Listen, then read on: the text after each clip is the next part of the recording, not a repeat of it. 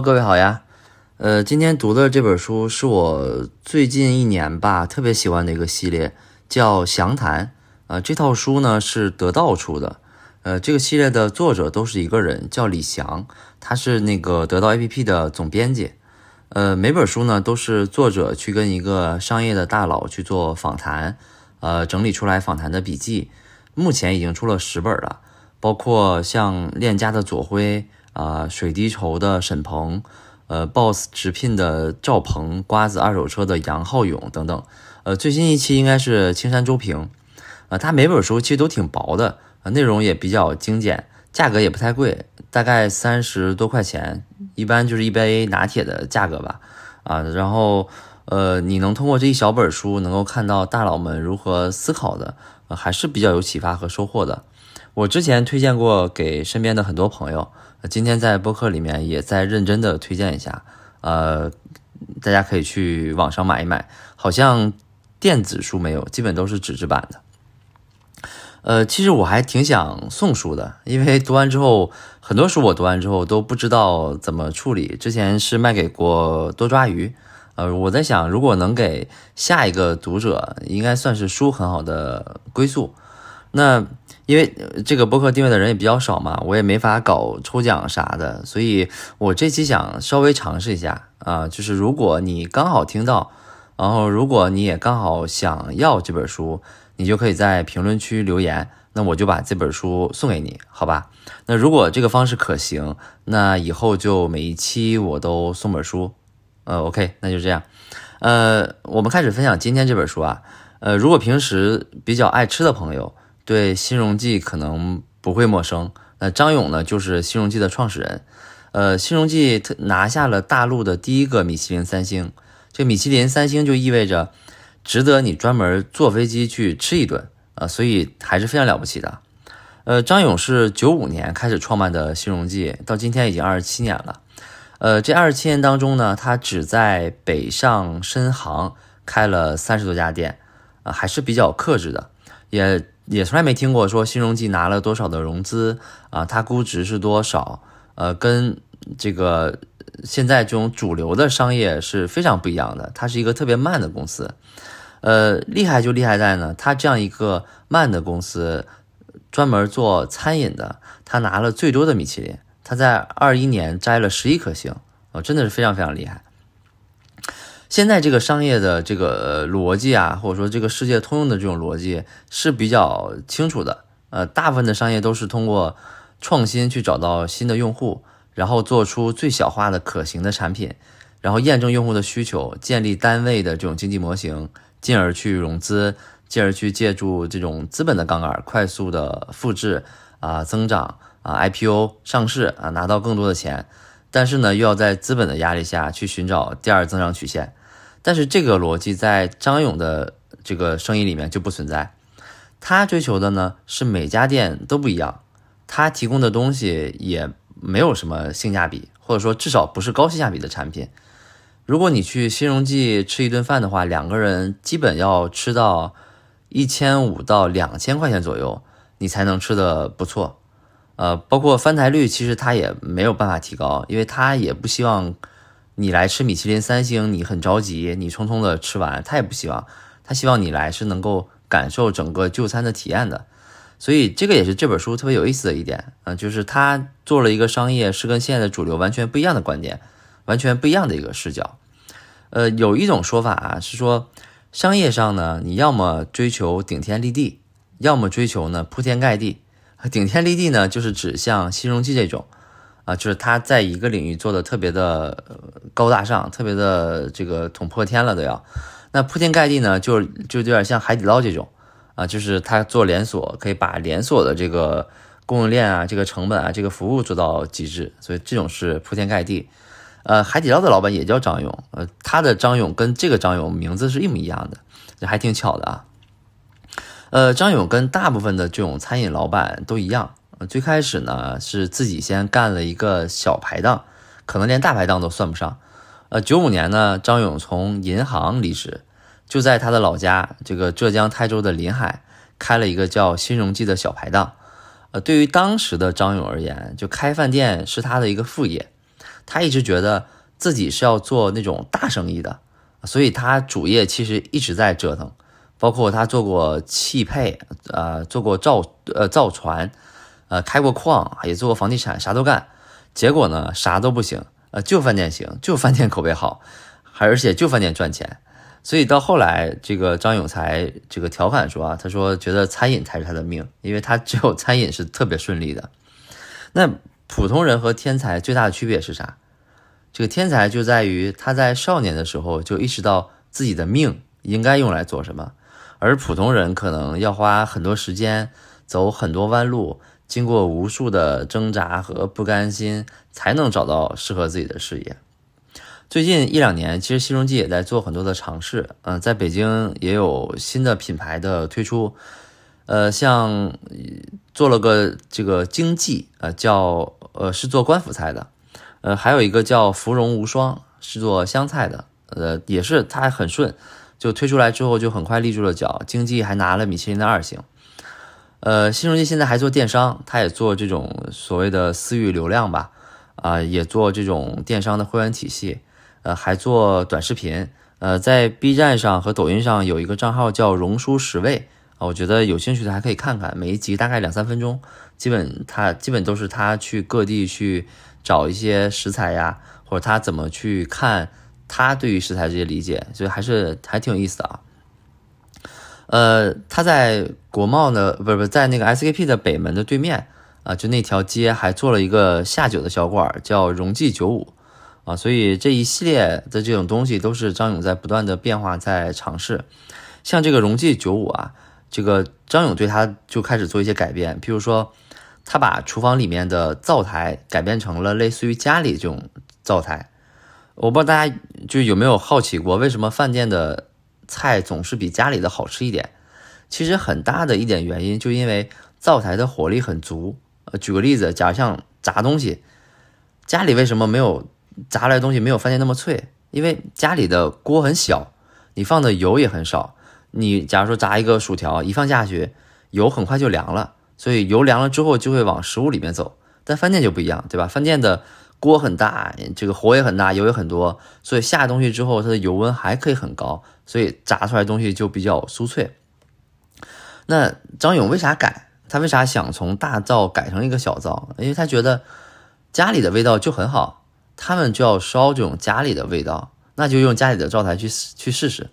另外呢，改成这种小灶之后呢，一个厨师呢就可以看两三个锅，也可以提升他的这个效率。再一个呢，不可能每个店里都有很多的大厨，就得有一帮普通人，就是他们可能只工作两三年，或者只干厨师两三年，但他们也一样可以炒出来很好的东西。像很多的苍蝇馆小店，呃，甚至有些是阿姨炒出来的，对吧？所以他就改了。但据他自己说呢，效果还不错，炒出来他的炒出来的还是好吃的。呃，在整个新荣记集团的这个品牌里面，新荣记是这个最上面的第一线啊，就它永远是这个航空母舰。那其他的品牌呢，就类似于护卫舰，其他的可以做打折呀，做团购啊，做促销，但是新荣记是不能打折的。其他品牌其实也是为了保护新荣记，例如刚才说的这个荣记九五。张勇最开始做的目的是为了给新荣记做菜品的研发啊，就是在这边做一些新菜啊，这边做好了，客户的反馈比较好之后，再拿到新荣记去。可能最开始的想法跟赚钱没有那么大的关系啊，但是这个事儿是做好了，你肯定是要赚钱的。呃，对于张勇来说，可能就是呃顺手的事儿了啊。呃，为啥说餐饮是张勇的命呢？就是他开的所有饭店都是赚钱的。他没有开过赔钱的饭店，所以这点真的是学不来的。呃，我们聊聊为什么叫新荣记啊？呃，这几个字儿咋来的呢？呃，在开饭店之前呢，张勇刚才提他不是做很多很很很多行业嘛，他那会儿是在做汽配啊，汽车配件，所以他呢总往广州那边跑。在广州那边吃饭呢，他又注意到广州基本都叫什么什么记或者叫什么记，所以呢他就想那就叫永记。啊，这个勇呢，就是他那个勇，就勇敢的勇，但是好像有点俗啊，所以他就想怎么改一下，在这个台州话里面啊，勇和荣的这个发音差不多，所以就他就把这个勇记变成了荣记呃，后来呢又觉得两个字儿好像有点单薄啊，所以就就就加了一个新字儿啊，有一点欣欣向荣的这个意思，所以就叫做新荣记啊。呃，从九五年开第一家店，呃，一直他就在台州，到了二零零二年才走出台州。他第一家店开在了杭州，呃，当时浙江省招待所的楼下有一个饭店叫枝江饭店。是这个老板找到了张勇，请他这个派几个厨子去帮忙。呃，之前呢，这个老板一个月大概有七八万的流水，结果张勇去了之后，第一个月就做到了二十四万的流水，相当于翻了三倍。所以老板一下子看起来这个人太厉害了，就把这个店给他了。呃，来了杭州之后呢，他就一直找地方想开自己的店，一直到了零六年才找到。啊，当时也是一种机缘巧合啊，从朋友那里知道的。这家店呢开在了植物园里面，开了之后呢也是特别的火，就只有八个包间啊，结果就是一直爆满，一直爆满。呃，在杭州开了之后呢，他就开始下一步就想往上海走。呃，零七年呢，在上海刚好有一个酒店的这个餐饮在租，这个酒店呢叫贝轩，是贝聿铭的祖宅啊。这个酒店呢是 IDG 资本投资的，是那种精品酒店。呃，张勇看了之后呢，就把他接了过来，投了大概一两百万，重新改造升级，啊，然后就重新开放了。结果开了之后也是特别的火，所以就从杭州就来到了上海。呃，在上海又陆续开了店之后呢，张勇就觉得必须得在北京也得开店，呃，只有在北京立住脚了，才能说自己是中国的品牌。所以开始就在北京的找，啊，也不断的找，找了两年才找到。呃，到了二零一二年才正式进北京，开在了金融街那个区域。他选那个店还是一个地下啊，他当时也是有点犹豫，包括很多人劝他，但他觉得最开始他的第一家店就他在台州的那个小排档，其实就在地下。第二呢，他是特别看好这个金融界这个区域啊，所以他还是很有眼光的啊。那事实证明，他开起来之后，后来也是非常的成功。呃，最近的一家店应该是开到了东京赤坂。呃，他觉得这个品牌要向日餐去学习，因为日餐有特别厉害的点，就是现在其实很多米其林，假如说法餐做的很好的法餐，反而是日本人开的，日本人做的法餐反而拿到了米其林，呃，所以他就觉得日本这个日餐其实有很多学习的地方。另外呢，如果他这个品牌在日本能够存活下来啊，对它本身这个品牌也是一个加持的作用。呃，新荣记整体还是很贵的，所以当它一七年开在香港的时候，这个还是被很多同行或者说还是被很多顾客去挤兑的，因为香港中餐的环境还是竞争比较激烈的，粤菜比较多嘛。呃，很多粤菜馆都是吃鲍鱼、吃鱼翅，结果他们的定价比新荣记反而还便宜。新荣记吃的是死鱼，所以他们在挤兑他嘛。为啥死鱼？因为新荣记的招牌是黄鱼啊，对吧？呃，你到店里，黄鱼基本都是死的，因为黄鱼是深海鱼，它捞上来之后，无论你怎么的去保鲜，它是因为海水压强的变化，就导致它没有办法活着运到饭店，所以基本都是冷鲜的。所以这些人就会挤兑他说，这个把一个死鱼的价格卖的比鲍鱼啊、鱼翅还贵。但后来也证明，这个他还是站住的啊。所以一个是他命确实好，另外是。他的这些东西确实在口味上跟其他的这个传统的粤菜不一样啊，也开了之后也拿到了米其林。呃，张勇这个人呢，一直他追求的都是品质，呃，所以他就觉得好的品质一定不能便宜，所以他觉得贵是正常的，而且他觉得啊，就以后的新荣记应该是越来越贵的，因为他追求的品质一定是越来越好。所以，如果有一天新荣记开始便宜了，那对于他自己来讲啊，这个品牌可能离死就不远了。那这个其实也就是营销学上认为的品牌定价权。其实这个例子是一个很好的商业案例啊。呃，接着讲台州菜，其实台州台州菜它并不是一个真正的菜系，呃，真的是因为新荣记的崛起才成了这么一个菜系，或者说才让大家知道了这么一个菜系。呃，在浙江的这个区域里面，其实是有很多菜系的，譬如说杭帮菜啊，大家应该都听过；譬如说宁波菜也很有名，包括像温州的瓯江菜，也叫瓯菜，呃，现在可能知道的比较少了，但是在当时瓯菜还是很有名的。它有名，并不是因为它多好吃，是因为它是温州菜，因为温州人很有钱嘛，啊，他们的这个菜系的食材都特别特别的好，所以菜很贵啊，这样菜就很有名了。呃，现在西荣记最有名的是黄鱼，呃，大一点的黄鱼可能一条就要大概两千多到三千。呃，最开始呢，黄鱼其实也不是西荣记的招牌，虽然他们也卖，他们也卖什么红烧黄鱼，但是点的人就不多。那后来怎么发扬光大的呢？是张勇到这个浙江温岭的一个小村子里面，他吃这个一家店的烧黄鱼，吃了之后就觉得特别好吃，所以他后来又去了三四次，回来之后就不断的研究，就最后是学会了人家的做法，才把黄鱼做起来的。他是 copy 了人家的这个菜谱。他自己说，这个他电脑里有两万多个菜谱，所以一路上他是在不断的学，不停的试，才有了这个西荣记的菜。所以现在的这些菜才形成了台州菜，才形成了这个台州菜的一个菜系，而不是说先有的台州菜，然后张勇把它发扬光大的啊，不是的。呃，西荣记没有做的特别大，其实跟张勇本人的性格有很大的关系。一个是他是小店出身。所以他觉得什么事儿都要自己干，不太会放给下面的人去做。第二呢，还是觉得自己小老板的思维比较多，格局不够大啊。当然这是他自己认为的，虽然也在改啊，但是这个人还是很难改变的嘛。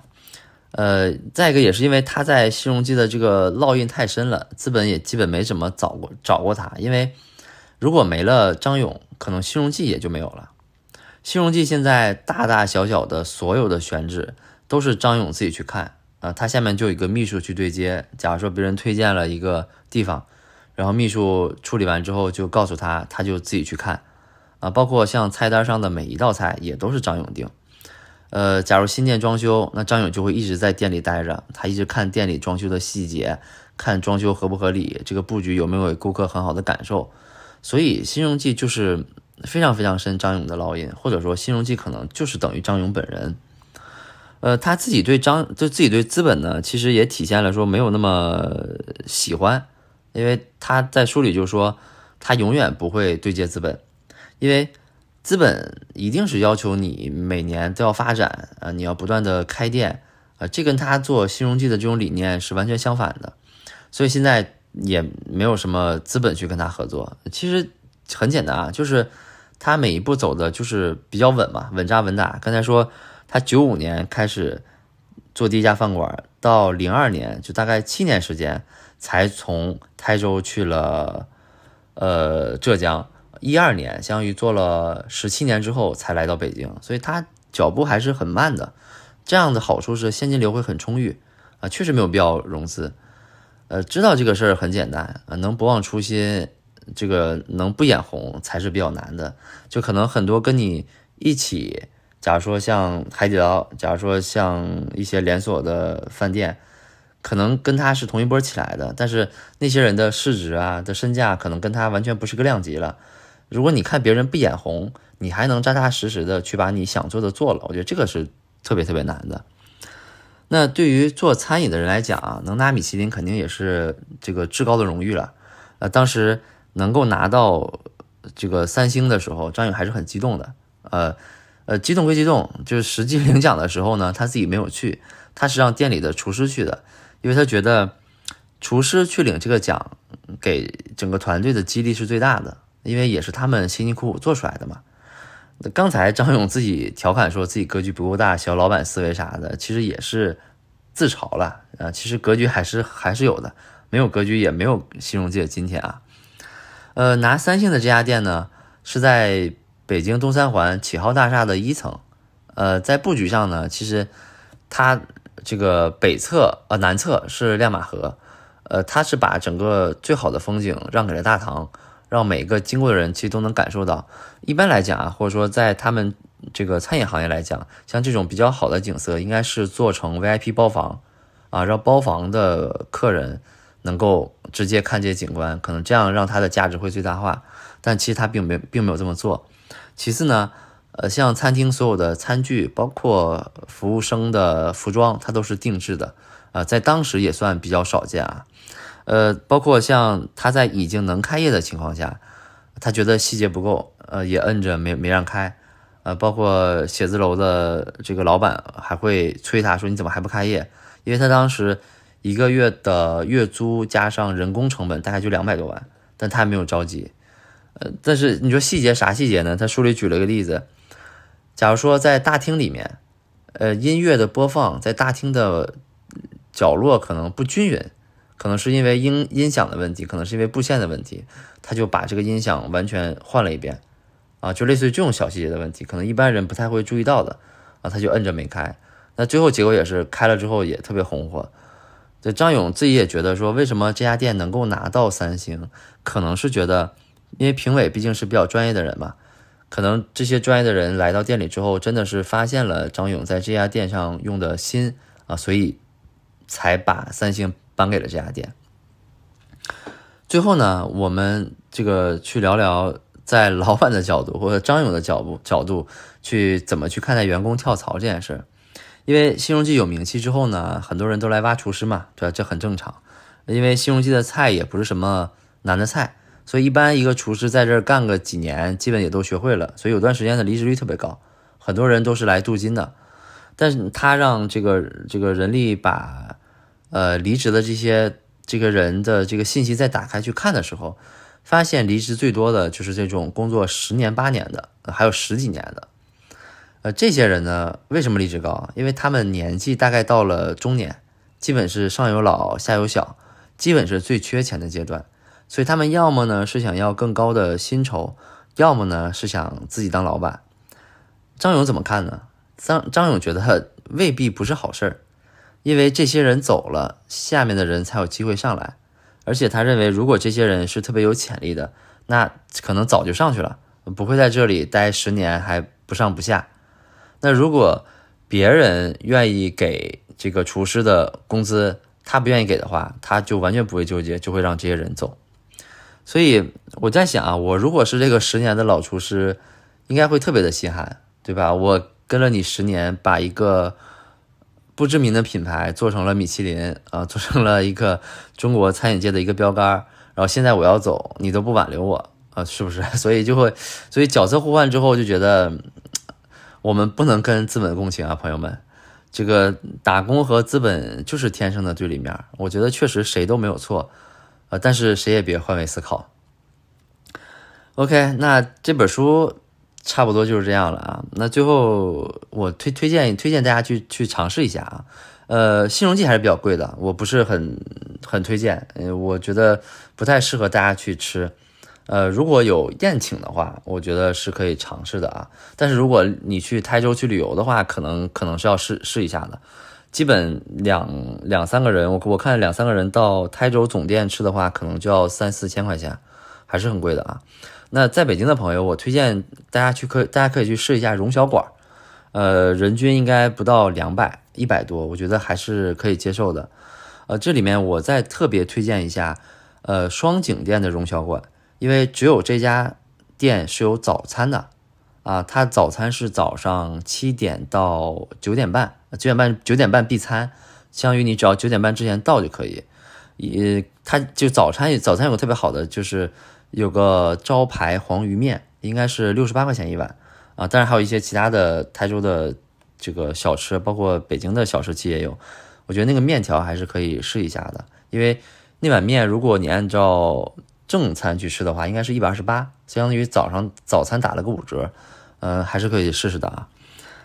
嗯，OK，那这期就到这里啦。再一次感谢收听，感谢订阅。呃，如果喜欢这本书的，可以在下面留言，第一个留言的，我把这本书寄给你，送给你。OK，我们下期再见，拜拜。